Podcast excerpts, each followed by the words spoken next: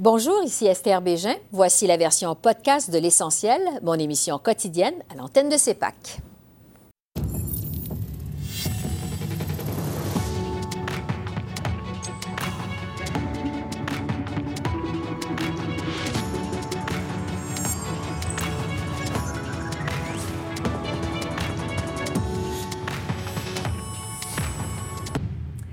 Bonsoir, Mesdames, Messieurs. Au jour 10 de l'élection au pays, euh, la campagne a repris son cours euh, aujourd'hui après la controverse des deux derniers jours euh, qui a plongé Justin Trudeau dans la tourmente. Le chef libéral était à Toronto ce matin où il a fait une annonce sur les armes à feu. Il a promis de bannir les armes d'assaut au pays s'il est réélu le 21 octobre. Le gouvernement de Justin Trudeau avait déjà resserré le contrôle des armes à feu avec la loi 71, une loi qui avait été vivement critiquée par des groupes anti-armes à feu qui la jugeaient pas assez sévère et lui demandaient d'ailleurs d'y inclure l'interdiction des armes d'assaut. M. Trudeau délègue aussi le pouvoir d'interdire ces armes aux municipalités. Sans surprise, il a aussi été questionné sur la controverse des derniers jours entourant ses photos et vidéos le montrant le visage noirci. On écoute Justin Trudeau on comprend que l'approche euh, doit toujours euh, être mesurée et basée euh, sur les faits. C'est pour ça que nous entendons les villes qui veulent restreindre et bannir les armes de poing dans leur ville et nous allons permettre et donner les outils aux provinces, aux territoires et aux villes d'avancer avec cela.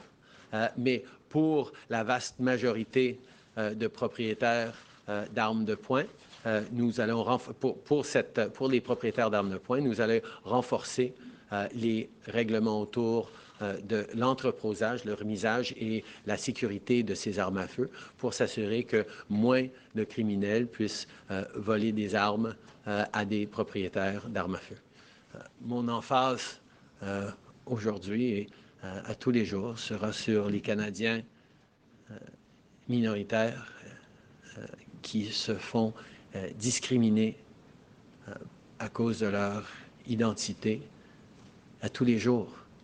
Des gens qui euh, vivent de l'intolérance comme, comme quelque chose de régulier que j'ai blessé avec mes choix du passé.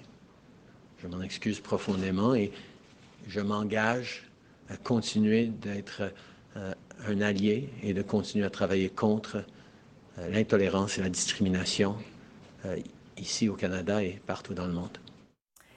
Andrew Scheer était euh, à Saint-Jean, au Nouveau-Brunswick, ce matin, où il a fait une annonce euh, en santé. Le chef conservateur a promis d'investir 1,5 milliard de dollars pour des appareils de diagnostic médicaux comme des IRM. M. Scheer a d'entrée de jeu été questionné sur ses intentions relativement au contrôle des armes à feu, notamment des armes d'assaut, à la suite de cette annonce de son adversaire libéral de les bannir aujourd'hui s'il est reporté au pouvoir. Avant euh, le déclenchement de la campagne, Andrew Scheer avait déjà signifié son intention de rejeter une motion visant à interdire euh, ce type d'armes. Alors le voici.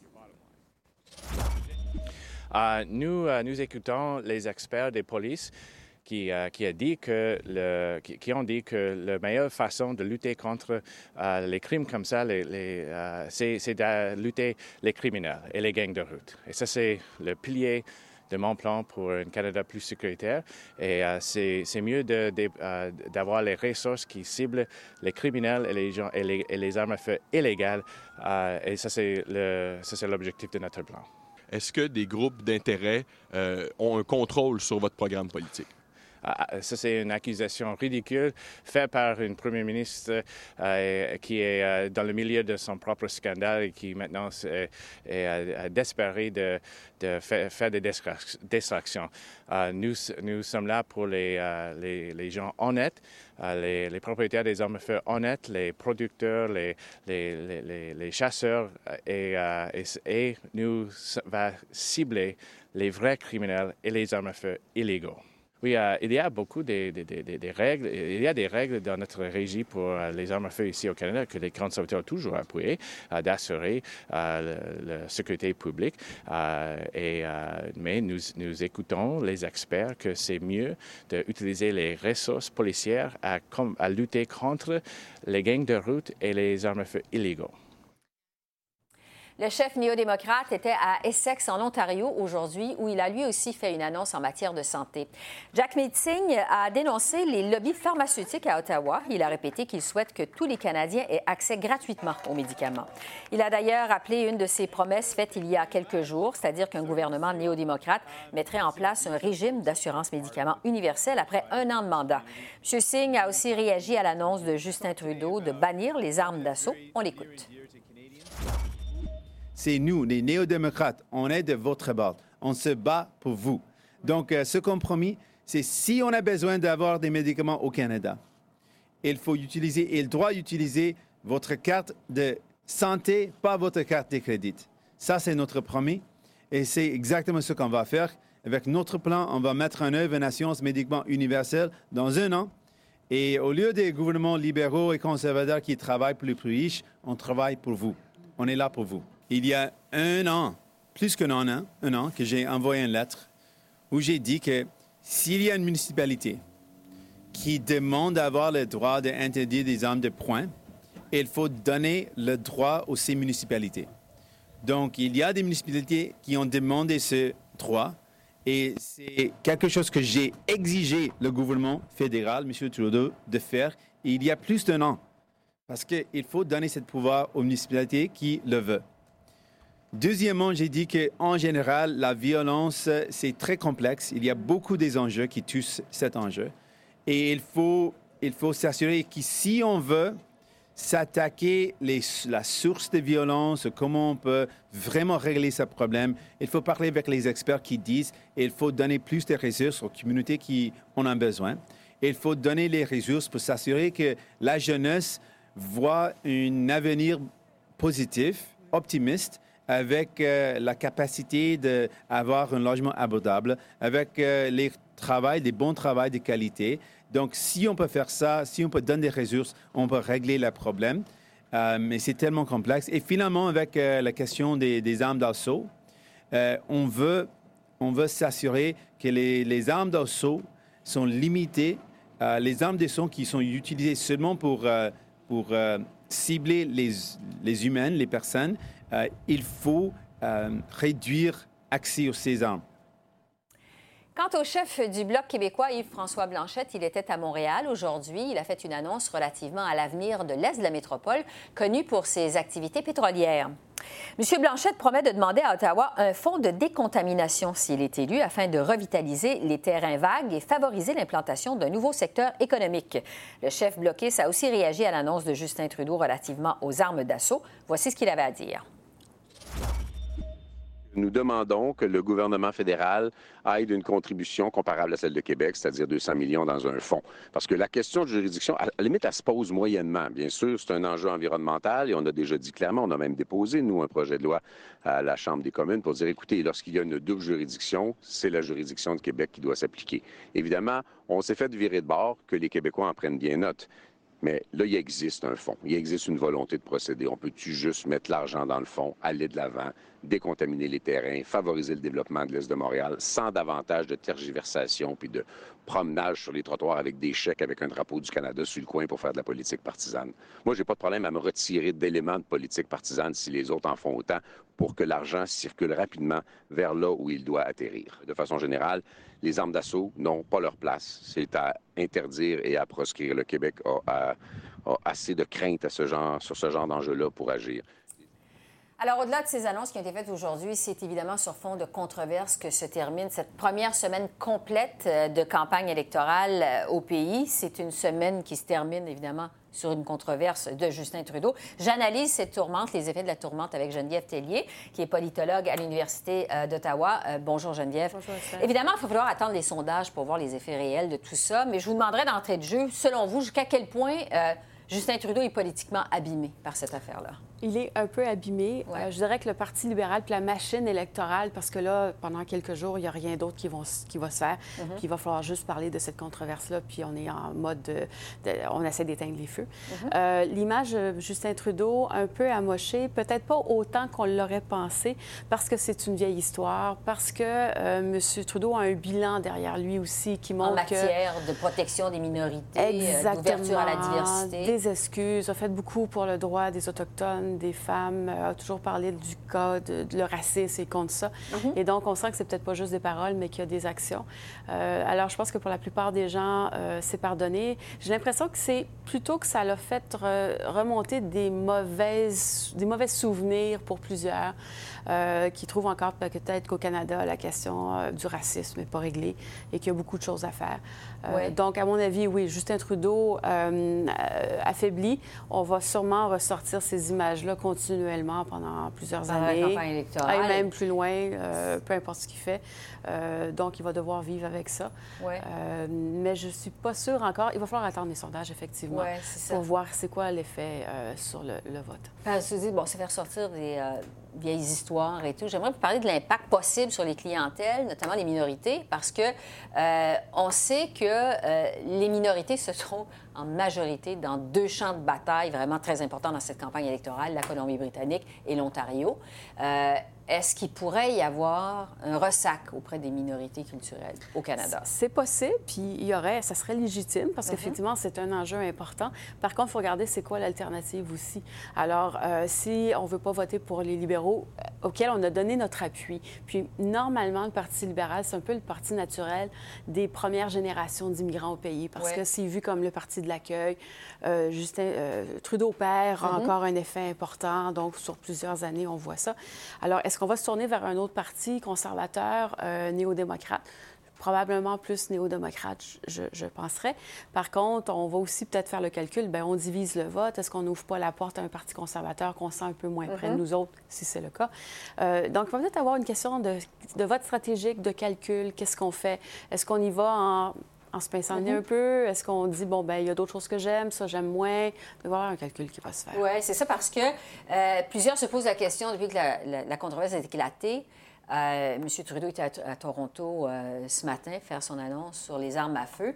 On sait que Toronto, bastion des minorités culturelles, il y en a énormément également dans la fameuse région du 905, que tous les politiciens actuellement, se passe entre les conservateurs et euh, les libéraux, mm. mais vraiment, on s'arrache le vote du 905. Est-ce qu'il pourrait y avoir un ressac dans, dans la banlieue de Toronto. Ben oui, c'est ça. C'est effectivement ce qu'on va regarder. Puis M. Singh, qui a bien représenté ces gens-là de la mm-hmm. banlieue de Toronto, puis qui vivent des difficultés de ce genre-là quotidiennement. Alors, effectivement, est-ce que certains votes vont pas aller vers M. Singh? Voir aussi la, réponse des conservateurs. Alors, oui, une lutte à trois, déjà, c'était déjà serré. Mm-hmm. Euh, avec cette controverse-là, où chaque vote compte, ça peut effectivement euh, venir changer un peu la donne. Et peut-être favoriser M. Singh, NPD. Ou les conservateurs par la bande, parce que le vote qui serait un peu plus de gauche serait divisé entre le mhm. Parti libéral et le Parti euh, néo-démocrate, et donc les conservateurs pourraient se faufiler euh, dans ces endroits-là. J'aimerais vous entendre sur le Québec, parce que cette controverse-là, elle est vue de façon différente au Québec qu'ailleurs dans le Canada et même sur la scène euh, internationale. On sait les libéraux mènent depuis le début de la campagne au Québec. Est-ce que pourrait y avoir un impact sur le vote des Québécois? Je ne sais pas si ça va avoir un impact dans le sens ça va changer le vote. Au J'avais l'impression de ce que j'entendais hier, puis encore ce matin, que les mm-hmm. Québécois, c'était plutôt, ben on pardonne. Mm-hmm. On s'identifie, s'identifie plus à Justin Trudeau. Je veux dire, Justin Trudeau.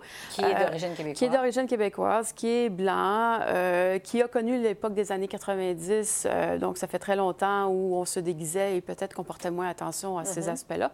En plus, il y a eu des représentants qui sont venus parler. Alors, on a entendu Dany Laferrière, par exemple, qui disait euh, il n'y a, pas de, a pas de problème, c'est une tempête dans un verre Phillips, le représentant de la Ligue des la Noirs, Ligue des Noirs euh, exactement. au Québec, a dit c'est pas du racisme, il n'y a pas à s'excuser. C'est ça. Alors, il y a des représentants de ces communautés-là qui prennent la parole et qui disent, qui, essayent d'atténuer là. Alors, ça doit aussi jouer au Québec euh, et de dire, justement, ben finalement, c'est peut-être pas un si grand problème que ça. ça expliquerait les divisions. Il y a plusieurs journalistes qui sont allés dans sa circonscription de Papineau où il semble avoir encore l'appui de la population, de sa population. Je vais vous parler des milléniaux parce que les milléniaux représentent la plus importante cohorte dans cette élection. Ils arrivent massivement euh, dans, cette campagne électorale. On dit qu'ils pourraient détenir la clé des élections. Est-ce que, parce que les milléniaux voient ça d'une façon différente, des controverses comme ça, des photos euh, où M. Trudeau apparaît euh, un peu cabotin, le visage noirci, ça va avoir un impact sur eux. de quel, quel, impact ça pourrait avoir sur eux? Par définition, un mm-hmm. jeune est fait lui-même un peu ses folies. Alors peut-être qu'il se uh-huh. rappelle, il se, voit plus dans cette situation-là dans laquelle était M. Trudeau et peut-être mm-hmm. plus prêt à pardonner. Par contre, les jeunes n'ont pas du tout la même perspective sur le multiculturalisme et ils sont beaucoup plus, euh, moins tolérants vis-à-vis justement ces positions racistes ou faire attention de ne pas blesser les autres. Alors ça pourrait peut-être jouer un petit peu dans la balance. Euh, ceci étant dit, M. Trudeau quand même est contre la loi sur la laïcité au Québec. Alors c'est bien vu par les jeunes. Donc vous voyez, il y a les actions aussi qui viennent un peu contrebalancer euh, cette histoire-là. Et euh, la grosse question, c'est, bon, ben, les jeunes aussi, est-ce qu'ils vont venir voter? Alors, on sait que par le passé, les jeunes ne votent pas beaucoup. Mm On votait quand même beaucoup à la dernière élection pour Justin Trudeau. Alors, est-ce que Justin Trudeau va pouvoir encore compter sur ce capital-là? Je ne suis pas sûre qu'il est capable de le faire, mais peut-être pas pour cette histoire-là euh, de, cette semaine. C'est que depuis le début de la campagne, on ne sent pas qu'il s'adresse autant aux jeunes qu'il faisait en 2015. Mm-hmm. Est-ce que ça va changer durant la campagne? Peut-être. Mais il n'y a pas une histoire porteur d'optimisme euh, pour le futur qui engagerait les jeunes à aller voter. Et la question de l'environnement, évidemment, qui est aussi un gros dossier. Alors, est-ce que les jeunes vont décider d'aller voter pour l'environnement? Mm-hmm. Euh, et dans ce cas-là, est-ce que ce serait le Parti vert? Est-ce que ce serait les néo-démocrates, les libéraux? C'est pas clair encore. Oui, parce qu'on n'en a pas encore parlé beaucoup quand même de l'environnement dans la campagne électorale, alors que ça devait être la question euh, de, oui, Il reste une minute. J'aimerais vous entendre sur l'impact euh, de façon générale sur la campagne électorale. Bon, c'est la première semaine complète de la campagne, il y a ça qui arrive. On a eu l'impression avant que euh, la campagne tournait un peu au ralenti, euh, pas trop de choses intéressantes. Et là, on a entendu des gens, bon, ça, détourne des vrais, ça détourne des vrais enjeux, c'est une tempête dans un verre d'eau, on ne parle pas des vraies affaires, des vrais problèmes des Canadiens. Est-ce que... Quel, quel effet c'est susceptible d'avoir sur l'électorat canadien, comme ça, en début de campagne qu'une controverse comme ça arrive? Ça peut avoir plusieurs effets, ça, dépendamment à qui on parle. Il y en a qui vont être intéressés par la campagne parce que, justement, il ne se passait pas grand-chose, puis là, il se passe quelque chose. Mm-hmm. ce genre d'événement-là, même, bon, si c'est malheureux que personne ne veut le voir euh, se réaliser, ça donne quand même des informations sur l'étoffe des leaders. Puis pas juste Justin Trudeau, mais comment les autres chefs de parti répondent à ça. Mm-hmm. Alors, on est dans une crise, euh, on est sous le stress, il faut agir dans la rapidité. Comment on réagit? Puis on a l'impression qu'on a plus la vérité dans ces situations-là. Donc, ça donne une information supplémentaire. Des moments qui sont révélateurs. C'est ça, exactement. Mais sur le, au niveau des idées, qu'est-ce que les partis promettent, ils commençaient à dévoiler leur plateforme quand mhm. ça s'est arrivé. Donc, on dirait qu'il y a comme une pause, quoique là, il y a encore des annonces qui se font. Alors là, peut-être qu'on va commencer à changer. Euh, je pense qu'il va falloir prendre quelques jours. À mon avis, au début de la semaine prochaine, on va peut-être recommencer à parler davantage d'enjeux, peut-être l'environnement. Et peut-être aussi prendre davantage la mesure de ce que ça représente que cette controverse dans la campagne électorale. Geneviève Tellier, merci beaucoup. Ça fait plaisir. Merci. Au revoir.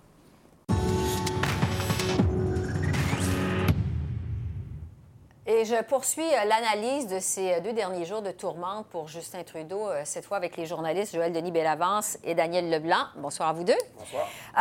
D'abord, je vous demanderais, est-ce que c'est ce qu'on appelle dans le jargon du métier un game changer, c'est-à-dire un revirement de situation majeure dans la campagne électorale? Joël Denis. Je crois que oui, parce que, évidemment, le plan de campagne des libéraux avait été bien établi, bien élaboré dès le départ, on allait s'en prendre à des candidats conservateurs qui affichaient des. Euh, qui avaient un passé douteux, mais maintenant, c'est le passé de leur chef qui est venu les, les, hanter. Donc, il a fallu ajuster le tir pendant quelques heures, quelques jours, et même annuler certaines annonces euh, à Winnipeg. Donc, je pense aussi, certains ont dit, voilà, la campagne électorale vient de commencer. Mm-hmm. Et je pense que là, les gens, les Canadiens, on commence à porter véritablement attention à cette campagne, alors que les premiers jours, ça se déroulait un peu dans l'indifférence générale. Maintenant, on peut dire que les Canadiens portent attention et donc le jugement qui sera porté euh, euh, sur l'ensemble des, des, chefs, y compris M. Trudeau et, les autres, ce sera à partir de maintenant. Ils sont maintenant officiellement en entrevue pour le poste de premier ministre. Là, les gens euh, portent attention. on a beaucoup dit, Daniel, au cours des derniers jours, surtout au moment où la photo du magazine Time a sorti, qu'il y avait panique dans le camp libéral. Est-ce que vous avez senti que le navire libéral était ébranlé? Il y avait de quoi. Donc, euh, c'est vraiment un moment sérieux qui remet en cause beaucoup la trame narrative que Justin Trudeau a essayé de développer au fil des années d'un personnage moderne, progressiste, féministe, à l'écoute des gens, de la compassion. Et là, tout à coup, on voit un autre côté mhm. euh, de M. Trudeau, un côté plus négatif, plus dur. Donc, c'est sûr, moi, ce que j'ai trouvé vraiment intéressant, c'est que M. Trudeau s'en souvenait de ces incidents-là. Peut-être pas de tous, mais il ne l'a pas dit à son équipe il a caché des faits à son équipe. Et là, Dans le fond, il demande aux gens venez m'appuyer, venez m'aider, Oui. venez à ma rescousse. Mais moi, je vous ai pas tout dit, puis c'est à cause de moi qu'on est dans ce pétrin-là. Parce que M. Trudeau disait qu'il était gêné. Mhm. Oui. Euh, donc, il s'en souvenait, mais il n'avait jamais voulu en parler. Puis ça, en Mhm. politique, c'est un péché euh, qui, qui y a un prix à payer pour ça. Et on voit les libéraux le payer cette semaine. Oui. Là-dessus, je peux Oui. vous, dire, euh, Esther, que j'ai parlé à des libéraux Oui. qui me disaient qu'il y avait... euh, bon, il y a des réactions qui sont assez divergentes un peu partout à travers le pays, notamment au Québec, qui se démarque du reste du pays, même, même au sein de l'équipe libérale. On me disait qu'il y avait un genre de clivage entre les plus jeunes Mhm. et les plus âgés parmi les stratèges libéraux. Les plus âgés disaient, bon, on va s'en sortir, c'est pas si grave, alors que les jeunes étaient vraiment traumatisés de voir les images de M. Trudeau Mhm. de la sorte. Et M. Trudeau a même pris soin d'appeler tout le monde. Il y a eu une vidéoconférence qui a été diffusée au bunker libéral, le quartier général du Parti libéral. Jeudi matin, Pour- la campagne était euh, sur, le, Voilà. sur pause. Oui, oui, euh, euh, sur pause. Et il s'est euh, excusé et expliqué auprès de tout le monde pour tenter de ne pas démobiliser les troupes à un moment aussi important de la campagne électorale. Daniel, vous disiez il y a un instant, euh, bon, il, s'est- il a dit qu'il était, il l'a pas dit à son entourage parce qu'il était gêné. Il s'est excusé euh, plusieurs fois plutôt qu'une. Est-ce que sa contrition, qui était vraiment complète, vous a semblé sincère? C'est, je pense que je pense qu'il y a une évolution culturelle, puis peut-être que quelque chose. C'est sûr qu'à l'époque, c'était moins. Aujourd'hui, il n'y a personne qui ferait ça, je pense, on ose espérer. À l'époque, c'était plus monnaie courante. Donc, je pense que sa contrition, je pense que c'est peut-être pour ça que le premier jour, il n'a pas tout à fait trouvé le bon ton. Je pense qu'il faut entendre la voix des gens qui disent ça me fait mal, ça m'a blessé, ça me blesse, pour comprendre un homme comme Justin Trudeau, qui est allé à Brébeuf, euh, le père était premier ministre, de blanc, connu, connu toute sa vie. Donc, il dit j'avais des angles morts, mais je pense que le temps des angles morts, je pense qu'il ne les comprenait pas encore. Mm-hmm. Et je pense que s'il avait compris dès le départ tout le mal que ça fait à des gens euh, au Canada et partout dans le monde qui se sentent humiliés. Qui vivent ça au quotidien. Qui vivent ça au quotidien. Donc, je pense que sa deuxième jour, la deuxième journée des, des excuses, je pense Mm-hmm. que ça sentait plus senti, mais aussi qu'il comprenait mieux le tort qu'il avait fait. Je veux parler justement avec vous de la réaction des adversaires politiques. Andrew Scheer a dit euh, d'abord que le comportement de M. Trudeau était raciste, qu'il a menti aux Canadiens lorsqu'il s'est excusé justement la première fois, parce qu'il a dit qu'il s'était peint le visage finalement seulement deux fois, puis bon, par la suite, on a vu que c'était plus qu'une fois. Euh, Est-ce que sa réaction à M. Scheer a été appropriée? Je vous dirais que ça probablement pas été les meilleures journées de M. Scheer là-dessus parce que il il y avait, je pense, une occasion de s'élever un peu plus au-dessus de la mêlée. euh, et là, on sentait un peu plus Andrew Scheer partisan euh, que, euh, par exemple, euh, Jog Meeting. Moi, je vous dirais que celle qui a été la, la- la- la réaction la plus exemplaire, Ouais. c'était celle de Jog Meeting. Beaucoup qui- joué sur la compassion. voilà, puis aussi, il a parlé de son expérience personnelle, mais aussi il a lancé un message bien senti aux jeunes qui ont pu être victimes dans le passé ou encore aujourd'hui de discrimination ou de racisme et dire ne n'abandonnez pas. Moi, je n'ai pas abandonné, s'il vous plaît, n'abandonnez pas. Donc, il parlait à des gens concrètement et ça, j'ai trouvé ça euh, euh, tout à fait euh, touchant et je pense qu'il a réussi, je pense, à toucher le cœur des gens Oui. cette semaine beaucoup plus que M. Andrew Scheer. Qu'est-ce qu'on doit penser du fait que, parce qu'on a appris ça par la suite, que la vidéo qui a été rendue publique par Global News a été. euh, c'est l'équipe de conservatrices qui l'a remis aux médias. Qu'est-ce qu'on doit penser de ça? C'est la norme. Euh, Mhm. Les gens font des recherches. Euh, c'est bien que les conservateurs l'aient avoué parce que ça arrive des fois qu'on reçoit en tant que journaliste. Je suis presque sûr que Joël, euh, que ça lui est déjà arrivé. On reçoit quelque chose d'un parti politique, mais il ne faut pas nommer le parti politique. Mais par contre, on fait les vérifications Mhm. et on le sort si c'est confirmé. Puis après ça, peut-être le parti va tenter d'en profiter. Mais ça fonctionne comme ça dans, dans le milieu. Euh, mais, C'est de euh, bonne guerre. c'est ça, comme- guerre. Ouais. c'est la vie. Tout le monde fait des. Les, les libéraux ont fait des recherches sur à peu près tous les, conser- tous les candidats conservateurs. Sur M. Scheer, il y en a un autre qui Et est on a vu des vidéos euh, d'ailleurs qui ont été rendues Oui, publiques. exactement. Sauf que là, les libéraux les sortent elles-mêmes. Est-ce que les conservateurs auraient dû le faire, juste le mettre sur leur site Twitter ou leurs euh, réseaux sociaux? Ça revient un peu à la Ça- même chose. c'est ça. Et il y avait des vérifications. On s'entend que c'est pas 100% clair que c'est M. Trudeau dans Voilà. la vidéo euh, la première fois. C'est c'est très rapide et c'est pas de très bonne qualité. Non, et puis euh, c'est ce que je pense, a dit M. Scheer. On a remis ça à l'équipe de Global News pour faire qu'ils fassent leur vérification, parce qu'on n'était pas certain si c'était M. Trudeau. Euh, je veux revenir sur les réactions, celle du Bloc québécois. Euh, Yves-François Blanchet qui a dit Bon, Justin Trudeau n'est pas un raciste, mais c'est un incompétent. Est-ce que c'est une réaction qui était trop forte ou pond- pondérée? Euh, je vous dirais euh, le- le- le- forte et à la fois euh, pondérée, parce que forte, euh, monsieur, on, peut, on peut avoir des, désaccord avec M. Trudeau, mais de là, le traiter incompétent, ça peut-être aussi, ça, ça, ça, frise la partisanerie. Et je, je, pense que dans des moments où les émotions sont aussi fortes euh, concernant des questions raciales, je pense que c'est le rôle des leaders de baisser un peu la température, mm-hmm. ce qui n'a pas nécessairement été euh, le cas, à part John Meeting. Donc, euh, de dire que M. Trudeau euh, n'est pas raciste, je pense que c'est une vérité assez bien accueillie par tout le monde. Mais mm-hmm. de le traiter d'incompétent, ça, c'est peut-être... Là, il, aurait dû peut-être éviter d'utiliser ce mot-là. Oui, quand même, M. Singh est allé assez fort.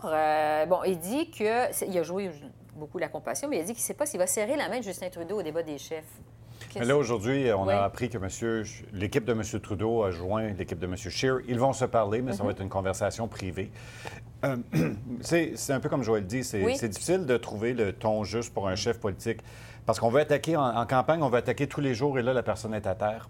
Donc, qu'est-ce qu'on fait? Ça paraît mal si on attaque quelqu'un qui est déjà à terre. Mhm. Donc, comment s'élever par-dessus la mêlée? Euh, on verra ce que M. Singh, euh, comment M. Trudeau, ce qu'il communique à M. Singh. Je suis sûr qu'il va s'excuser en privé, euh, probablement.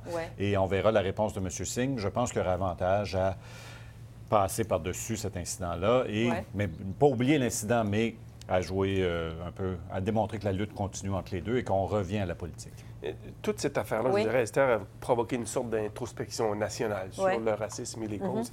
et Ça je suscite pense... une, comme une conversation. Oui, une, une, très grande conversation qui va même jusqu'à l'introspection. Euh, et je vous dirais que ce dossier-là, cette question-là, va probablement nous suivre ou suivre les chefs jusqu'au premier débat.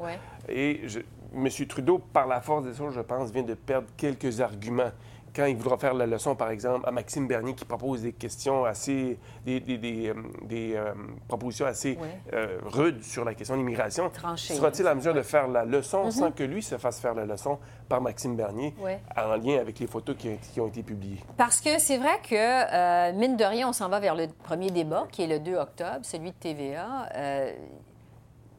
Je j'ai jamais fait de politique. J'imagine que ça dérange la concentration d'un candidat quand on a à se préparer pour un débat comme ça. Euh, Mais je pense que c'est pas le temps de faire des blagues. Donc, M. Trudeau, ce que M. Trudeau doit continuer à faire, c'est garder le même ton, de continuer à s'excuser, de... Mm-hmm. Ça tape sur euh, les nerfs des gens, peut-être, de voir M. Trudeau qui s'excuse sans arrêt, mais il ne peut pas tourner ça à la blague. Mm-hmm. Mais je pense qu'il n'y a pas un chef non plus qui a avantage à tourner ça à la blague.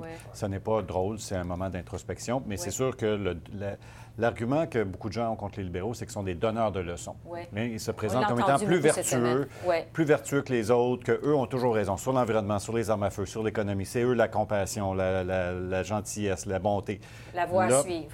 Et là, tout à coup, c'est là-dessus que les libéraux doivent faire attention aussi. Oui, et ils doivent, euh, reculer et capituler un peu sur, et redevenir de plus, un peu plus humble, faire preuve d'humilité mm-hmm. euh, pour les prochains jours et éviter... Ça rend Daniel... des trucs comme ça quand même, quand il y a des choses qui arrivent comme ça. Éviter surtout de donner des leçons aux autres. Sur le, donc, c'est, la tentation est forte de le faire pendant la campagne électorale, de dire je suis meilleur que toi, euh, j'ai une meilleure proposition que toi. Euh, et, mais il faut, en ce moment, pour les libéraux, je pense, pour la stratégie, pour continuer de se sortir de cette controverse, c'est faire preuve d'humilité pendant un certain temps. Donc, enlever l'arrogance, parce qu'on sait que l'arrogance, c'est souvent une des. Ça revient très. Chassé naturel et revient au galop. Chez les libéraux, l'arrogance, c'est toujours un problème. Donc, de garder ça, de contrôler l'arrogance et de l'humilité un peu, ça, ça fait euh, Joël Denis, vous écrivez dans la presse de ce matin Justin Trudeau vit assurément la période la plus trouble de sa carrière politique. Est-ce que c'est un test de leadership pour lui? Oui. Et euh, je pense qu'il est en train de démontrer qu'il a euh, compris des leçons de cette, euh, cette controverse. Et ça me rappelait aussi des incidents qui sont passés dans le, qui se sont produits dans le passé. Les leaders fédéraux ou les mm-hmm. leaders politiques ont beaucoup de réticence à s'excuser, même quand ils ont tort. Là, on le voit que M. Trudeau reconnaît ses torts. Mm-hmm. Ça me faisait penser à l'histoire de euh, Ralph Klein, l'ancien premier ministre de l'Alberta, qui, lui, à un moment donné, avait garoché de l'argent à un sans-abri. Il a dit Va t'habiller, va t'héberger. Ça avait suscité une grande controverse en Alberta. Il avait tout de suite, ou dans les heures suivantes, il s'était excusé mhm. et Ralph Klein avait su euh, se racheter auprès de la population. Je pense que c'est un peu les leçons que Justin Trudeau est en train de tirer, savoir qu'il faut savoir faire preuve d'humilité et s'excuser, à profusion peut-être, mais il faut le faire pour se racheter auprès de l'électeur. Daniel, euh, il y a eu euh, évidemment l'affaire SNC-Lavalin, le voyage en Inde. Est-ce que vous pensez, vous aussi, que c'est la période la plus trouble du, de la carrière politique de Justin Trudeau? Bien, chez les libéraux, on rit beaucoup parce que souvent, on dit que Trudeau l'avait eu facile. Donc, ça cause sur les deux Devenir député, c'était facile, c'était le fils du premier ministre. La course au leadership, c'était facile. Gagner l'élection, c'était facile. Mais c'est vrai que M. Trudeau a le don de toujours se rendre la vie plus difficile au fur et à mesure que ça avance. Et il transporte un bagage, il y a un poids euh, à porter. Et je pense que c'est de s'assurer que les gens on se pose encore la question qui est le vrai Justin Uh-huh. Trudeau? Monsieur Singh, c'est vraiment l'argument qu'il porte de ce temps-ci, c'est qui est le vrai Justin Trudeau? La personne qu'on voit en public ou la personne. derrière de porte- Ouais. des portes closes. Et c'est un argument qui va peut-être. Je pense euh, que M. Trudeau Oui. va toujours avoir maintenant à défendre cette idée-là de qui il est vraiment, quel genre de personne est-il? Est-ce qu'il est seulement un bon acteur ou est-ce qu'il est vraiment une personne authentique? Joël Denis, Daniel, merci beaucoup pour votre analyse à tous les deux. Merci. Merci. Bye-bye.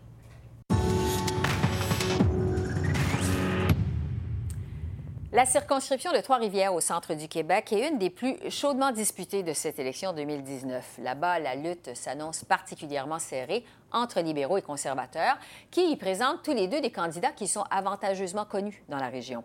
C'est d'ailleurs euh, l'ex-maire de Trois-Rivières qui porte les couleurs conservatrices dans le comté. Les libéraux euh, comptent aussi sur une ancienne candidate, sur une candidate en fait qui est issue du monde municipal pour ravir cette circonscription qui appartient jusqu'à maintenant au NPD.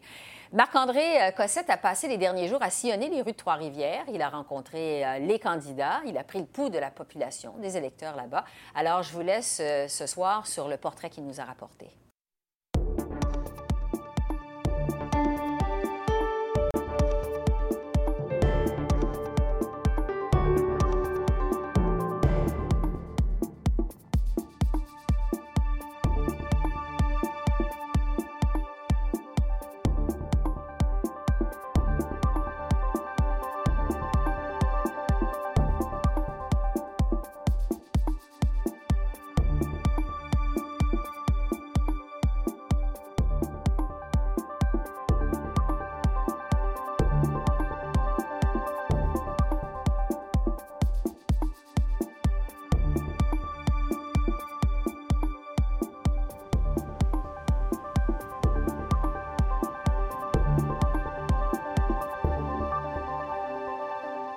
La ville de Trois-Rivières est à la croisée des chemins. Soit elle reste une capitale régionale, certes forte, mais avec un rayonnement limité, soit elle se dote d'infrastructures agrandies afin de s'illustrer pleinement à l'échelle nationale. Mais avant tout, les trifluviens devront décider le 21 octobre si leur avenir devra d'abord passer par un virage à droite. Bonjour. Comment ça va, mesdames? Ça va bien? Ben oui, comment ça va, vous autres? Ben oui, comme ça, vous vous présentez. Oui, exactement. On s'en va au fédéral. Fort de ses 25 ans en politique municipale et fier de ses réalisations, l'ancien maire de la ville de Trois-Rivières tentera de se faire élire sous la bannière du Parti conservateur. Honnêtement, euh, en 18 ans à, à la mairie de Trois-Rivières, euh, euh, moi, j'ai donné tout ce que j'avais comme énergie, 7 jours par semaine sur le terrain. C'est important pour moi de rencontrer chacun des citoyens, connaître le problème. Euh, On ne peut pas plaire à tout le monde, mais mon objectif, c'est de plaire à tout le monde, mais surtout de construire une ville dans laquelle on est fier. Et ça, je pense que les gens ont vu le travail que j'ai accompli avec une équipe extraordinaire. Ça aussi, c'est un travail d'équipe. C'est de motiver tes gens autour de toi, tes partenaires de travail, à atteindre cet objectif-là. Et je pense que le les gens ont vu euh, tous les engagements que j'ai pris à titre de maire, je les ai réalisés. On les a réalisés en équipe et je pense que les gens, euh, souvent dans une campagne, les gens vont dire plein de choses, mais le lendemain, on n'est pas sûr que ça va se faire. Alors moi, quand je m'engage à faire quelque chose, mais je pense que j'ai bâti une crédibilité à l'égard de mon nom et je pense que les gens le reconnaissent aujourd'hui. Monsieur Lévesque, je sais que c'est un bon travailleur. Il a, tout- il a bien fait pour la ville de Trois-Rivières et tout ça. là. Je lui souhaite bonne chance dans, dans ses démarches, mais je ne suis pas sûr d'être un de ses bons électeurs pour lui. là. Comment ça? Parce que c'est pas moi, euh, le parti pour qui elle, euh, le- celui-là, le conservateur, là, il dit euh, euh, c'est pas mon parti à moi. Il y a juste une chose. Oui. Force un peu pour que ce soit trop à droite. Là. Ah non, non, ben, on, est, on est plus au centre, vous pensez. ça. Avant, il était pas mal. Oui, oui. Maxime est à droite, droite, droite. Alors, le Parti libéral, c'est à gauche. Oui, ils sont rendus, c'est plus à partir à, au C'est plus à gauche, ils ont tombé Ah, en de la ah, table. ah, ah, Absolument. Elle, parle toujours en bien de vous. Oui, hein? Puis C'est vrai, hein? Vous êtes Ouais. vous le re- re- reconnaissez. Oui, vous le faites oui. beaucoup, beaucoup. Absolument. Oui, le travail Malgré fort. tout ce qu'il y en a qui ont dit. Ah, ben oui, mais c'est ça. Ça en prend, hein? Ah, ben oui, Hein? ça prend des chioleux. il est très polarisant et euh, en fait, il y a autant de gens qui, l'adorent euh, que de gens qui ne l'aiment pas. Il a un style de gestion euh, très particulier et en même temps, je pense que c'est ce qui a fait aussi sa force à Trois-Rivières. C'est ce qui a fait qu'il a été à la tête de la ville si longtemps et qu'il a été aussi apprécié par une très grande partie de la population aussi longtemps. En même temps, à, chaque, à chaque élection, dans, les, dans, les dernières, bien, dans les quatre derniers mandats, M. Lévesque a toujours passé avec pas une très forte majorité non plus. Ça a toujours été des majorités entre 52 et 57, 58 euh, Donc, euh, c'est pas non, on ne peut pas non plus dire qu'il fait l'unanimité à Trois-Rivières en raison de ces, de ces pourcentages-là. Chez les libéraux, le candidat Lévesque affronte ni plus ni moins que celle qu'il avait désignée comme sa dauphine, Valérie Renaud-Martin. Jeune et dynamique, elle est conseillère municipale depuis deux ans. Je représente une nouvelle génération aussi. Je suis, euh, je suis une femme et euh, j'ai la conviction qu'on en a, euh, qu'on a envie d'une façon différente de faire les choses à Trois-Rivières. Donc, comme je disais, j'ai beaucoup de respect pour les gens qui ont fait avancer la ville, mais je pense qu'on a besoin de gens qui sont rassembleurs. Le travail d'équipe, on a besoin de partenariat aussi. Je suis une femme qui sait rassembler les gens. et donc, je veux amener un positivisme à travers la politique. La politique fédérale, c'est loin. Et moi, je veux vraiment rapprocher la politique fédérale des gens à Trois-Rivières. Il y a aussi beaucoup de gens qui, voient en elle euh, euh, l'incarnation de la jeunesse, de la nouveauté, du renouveau. Euh, ça plaît aussi à une partie de la population. Le, fait que c'est une femme aussi, ça vient chercher euh, certaines, une, certaine partie de la population. Donc, elle n'est pas, disons que c'est pas encore une politicienne de carrière parce qu'elle n'a même pas deux ans de politique derrière la cravate. Alors ça, ça peut plaire aussi à une certaine partie de la population de dire on n'est pas en présence de quelqu'un qui en fait une carrière. on est peut-être en présence justement de quelqu'un qui a des convictions, oui, euh, qui a peut-être encore de l'expérience à acquérir, oui, mais, euh, mais dans, dans, un contexte de, un peu de cynisme de la population envers la politique, euh, ça, ça, ça, devient peut-être aussi une candidate intéressante pour une partie de la population. Les libéraux et les conservateurs jugent tous deux que cette circonscription est prenable. Andrew Scheer a donc décidé de lancer sa campagne dans le port de Trois-Rivières et Justin Trudeau n'a pas tardé à rendre visite aux Trifluviens dans les jours qui ont suivi. Valérie est très engagée auprès de sa communauté en tant que conseillère municipale. Elle connaît les défis, les enjeux et surtout les opportunités qui s'offrent aux gens de la région. Merci d'être là. Ben, jamais trop tard, jamais. Mais le député néo-démocrate sortant ne jette pas l'éponge. Élu pour la première fois lors de la vague orange en 2011, Robert Aubin tentera de décrocher un troisième mandat. On ne va pas commenter les sondages parce qu'il y a les sondages, mais il y a le choix de l'électeur qui, lui, aura lieu le 21 octobre. Et je pense qu'on fera mentir beaucoup de choses. et il faut bien voir que dans les dernières décennies, tant sur les scènes provinciales que fédérales, la photo de départ d'une campagne électorale et le photo finish ont toujours été diamétralement opposés, comme quoi la campagne électorale a toute sa valeur, et ça, c'est magnifique en démocratie. Alors, on a 40 jours pour faire entendre notre message, pour faire entendre notre, nos idées et pour convaincre les gens que, conservateurs ou libéraux, c'est pas mal blanc-bonnet, bonnet-blanc. Ça a été un très bon député pour Trois-Rivières, un député qui a été très présent. la population le reconnaît.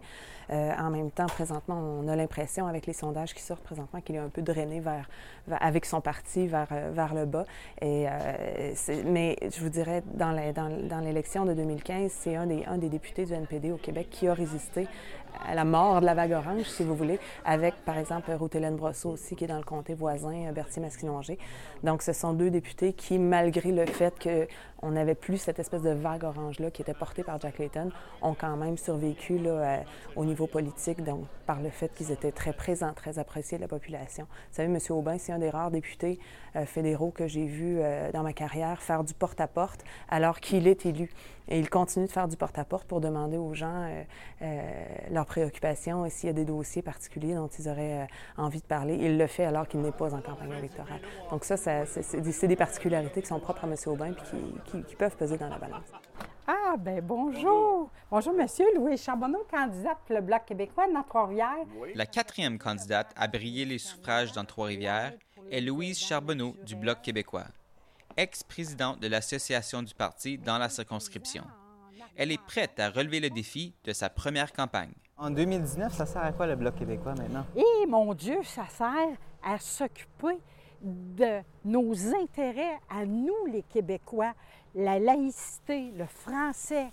Ça, c'est très important. Avec sa situation géographique avantageuse, à mi-chemin entre Québec et Montréal, les possibilités sont nombreuses pour cette ville de 110 000 habitants située sur la rive nord du fleuve Saint-Laurent.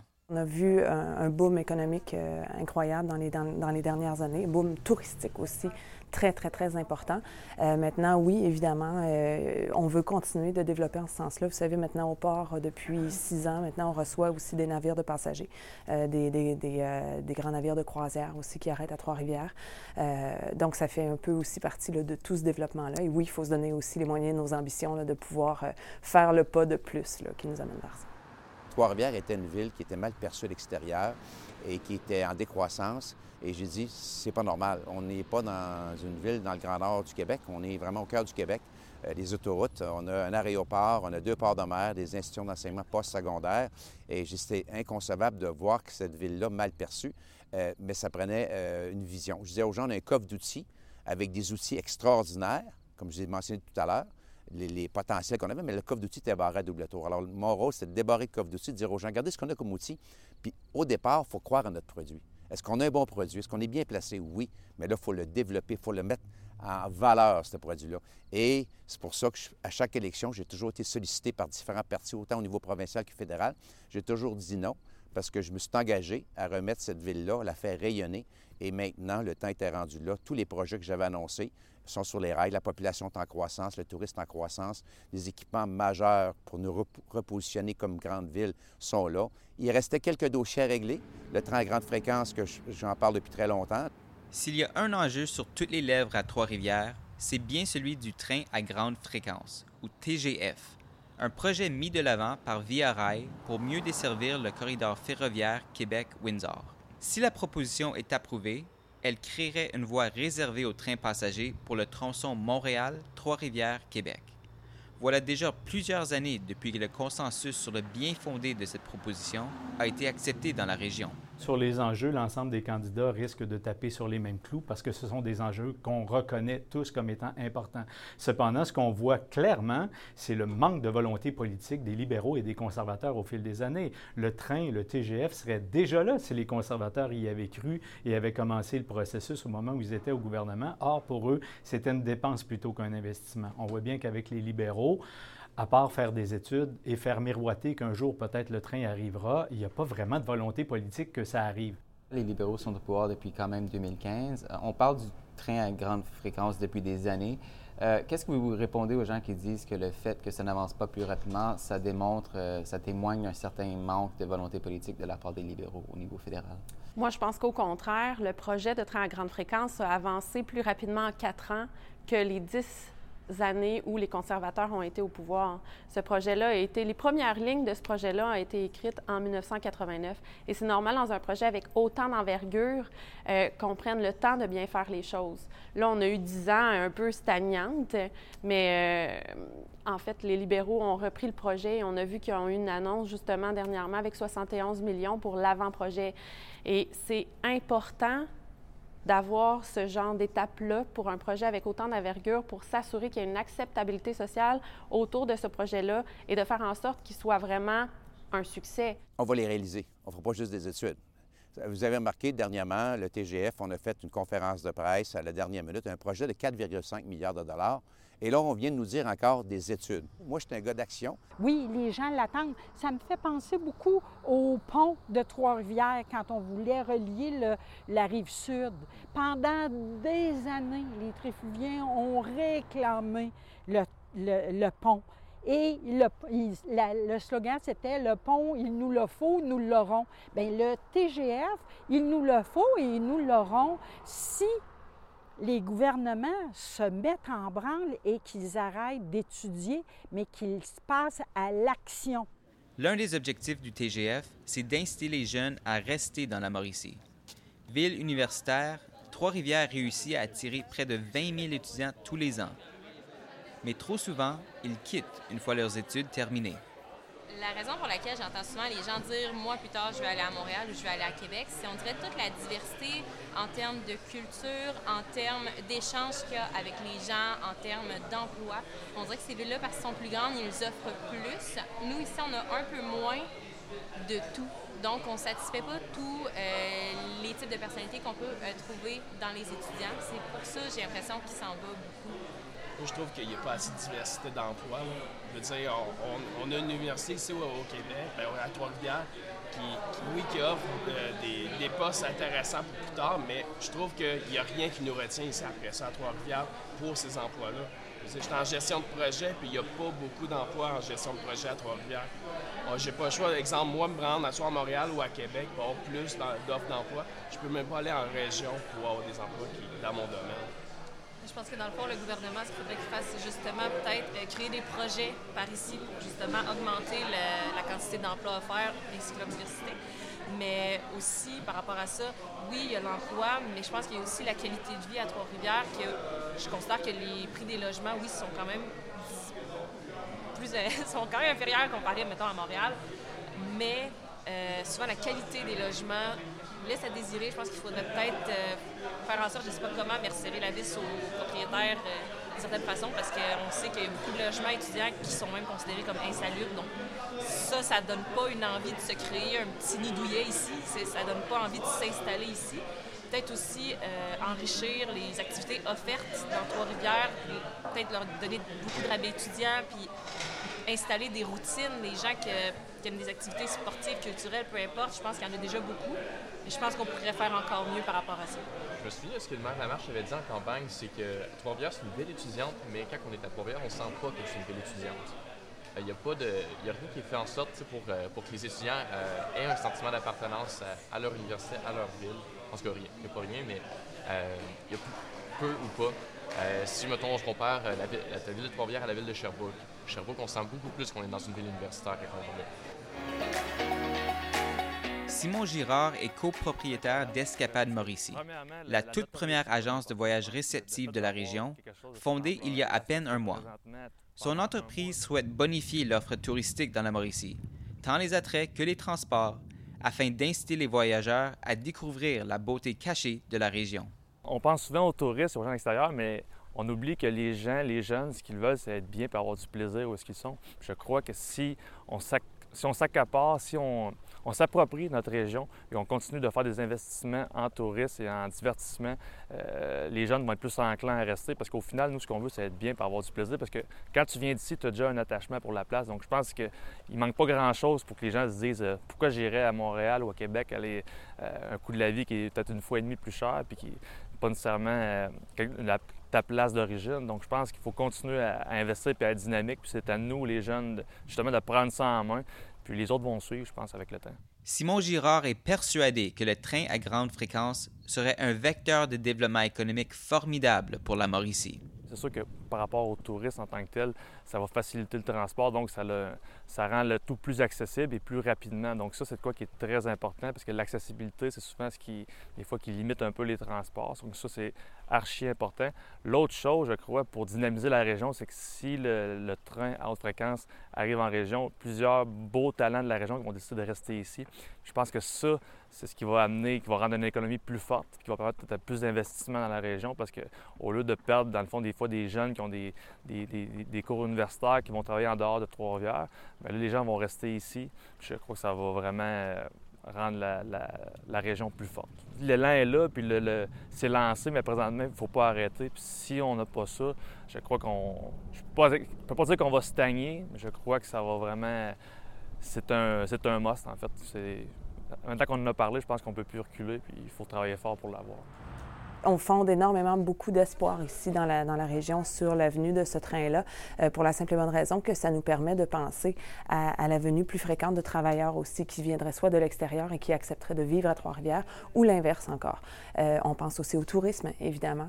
On pense au tourisme d'affaires. Euh, la, plus, grande facilité aussi de, se déplacer entre Québec et Montréal en passant par Trois-Rivières permet de, de, de, penser à un développement économique très grand et évidemment au développement aussi de commerce euh, qui entourerait cette, cette activité-là. Dans la salle des nouvelles du quotidien Le Nouvelliste, l'équipe de la rédaction vit dans l'incertitude. après que le groupe Capital Média ait déclaré faillite au mois d'août. L'entreprise publie six quotidiens régionaux au Québec et en Ontario. Le Soleil, Le Droit, Le Nouvelliste, La Tribune, Le Quotidien et La Voix de l'Est. Sur le coup, on a tous été, ben, je pense, moi le premier, euh, abasourdi, puis un peu frappé en pleine face. Mais ça n'a pas été, ça n'a pas pris beaucoup de temps qu'on s'est vraiment rapprochés ensemble. Il n'y a personne qui a quitté le navire. Euh, à ma connaissance, il n'y a aucun journaliste, non, il n'y a aucun journaliste, aucun membre de la rédaction qui a quitté le navire. On travaille tous dans le même sens pour faire notre travail le mieux possible. On, essaie de contrôler ce qu'on contrôle. Le gouvernement Trudeau a déjà prévu une aide financière de 600 millions de dollars pour soutenir les médias. Mais Mme Vermeau-Desroches, qui est aussi présidente de la section locale de la Fédération des journalistes professionnels du Québec, estime qu'il faudra en faire davantage. Il n'y aura aucune solution qui pourra se passer tant qu'on ne taxera pas les GAFA ou qu'on ne pourra pas, euh, par exemple, demander des redevances à Facebook, à Google, à tous ceux qui accaparent maintenant la tarte publicitaire qui est de 80% euh, sur le dos des contenus que nous, on fait. Euh, alors, c'est sûr qu'on peut, on peut demander le support de la communauté tant qu'on veut. On peut, on peut espérer que les gens se réabonnent et, ou nous suivent ou nous suivent aussi dans notre transition parce que ici, il n'est pas question de, la pertinence du, de, la survie du papier. Je pense qu'on n'en est même plus là. On, fait déjà la transition sur les plateformes numériques, on est déjà sur le web, on est déjà sur les, tablettes, les téléphones intelligents. La transition, elle a été faite, le travail, il a été fait. Mais la, solution, ne pourra pas être trouvée sans que Facebook et Google paient des redevances pour les contenus qu'ils diffusent euh, nos contenus qui sont produits ici à grands frais. L'information, ce n'est pas gratuit, ça a un coût. Et donc, euh, si, Facebook et Google ne sont pas taxés ou à tout le moins forcés de payer des redevances, euh, je pense qu'on ne pourra, pourra pas penser à une solution à court terme. Il y aura plusieurs intrants à, penser dans cette question-là, mais le premier, le plus important, c'est de permettre à nos médias de jouer dans un environnement économique où la compétition est équitable, ce qui n'est absolument pas le cas maintenant, puisque les grands GAFA de ce monde partent avec l'assiette importante euh, du financement de, la publicité et on permet même à, ces grandes compagnies d'être traitées comme des entreprises canadiennes. Alors, par exemple, vous pourriez déduire de, votre entreprise, de vos revenus, les frais de publicité que vous envoyez aux États-Unis aux grands géants du Web. Ça, ça s'appelle l'article 19, on ne rentrera pas dans les détails, mais c'est quelque chose qui pouvait être déjà modifié depuis longtemps au comité du patrimoine, ça a été discuté, et encore là, on voit le manque de volonté politique des libéraux d'avancer en cette question-là. Et sur la taxation des géants du Web, même chose. Et sur l'ensemble, euh, sur l'entente Netflix, même chose également. Je pense qu'il va y avoir des, réflexions à y avoir. Euh, c'est une bonne question. Je vous avouerai qu'au moment où on se parle, euh, j'ai pas la réponse à savoir si, euh, si les libéraux sont ouverts parce que au moment où je serai élue, mais on va avoir des tables de discussion qui vont se faire et je pense que s'il y a des investissements qui doivent se faire, ça va être de façon responsable. On l'a vu, on le sait, le Parti libéral, vraiment, c'est quelque chose auquel il croit, la responsabilité. Donc, on verra à ce niveau-là. Les discussions euh, seront certainement ouvertes. Mais je suis convaincue que quand on va prendre la décision, ce sera basé sur des discussions avec les collègues et des réflexions qu'il y aura eu. Il faut faire attention là-dedans. Les médias, c'est une entreprise privée. Vous avez d'autres entreprises qui ont des problèmes aussi. On n'ira pas commencer à financer tout le monde. Ça, c'est de l'argent des Québécois et des Canadiens à travers le... Alors, si on finance là, on va financer d'autres choses. Alors, moi, je dis, notre pouvoir sur la législation, sur les lois. S'il y a des lois qui, qui causent une iniquité à un groupe par rapport à un autre groupe, il faut intervenir et corriger cette situation-là. On est encore dans l'incertitude, mais ça va bien présentement. On travaille tous pour essayer de trouver une solution pour euh, assurer la pérennité de notre journal et ainsi des autres journaux du groupe. Puis, il fait à noter, le Nouvelliste va célébrer son centième anniversaire l'automne prochain en 2020. Alors, ce serait le fun de se rendre jusque-là pour pouvoir célébrer ça et qu'on soit dans une situation plus positive au moment du centième. Au Québec, la loi sur la laïcité de l'État est revenue en force dans l'actualité le 16 septembre, avec la publication d'un sondage léger Le Journal de Montréal. On y apprenait que la moitié des Québécois pensent que le gouvernement canadien n'a pas son mot à dire dans ce dossier. Une opinion que partage le Bloc québécois. C'est très important. Les gens se souviennent euh, de l'imposition d'une Église qui était très dominante.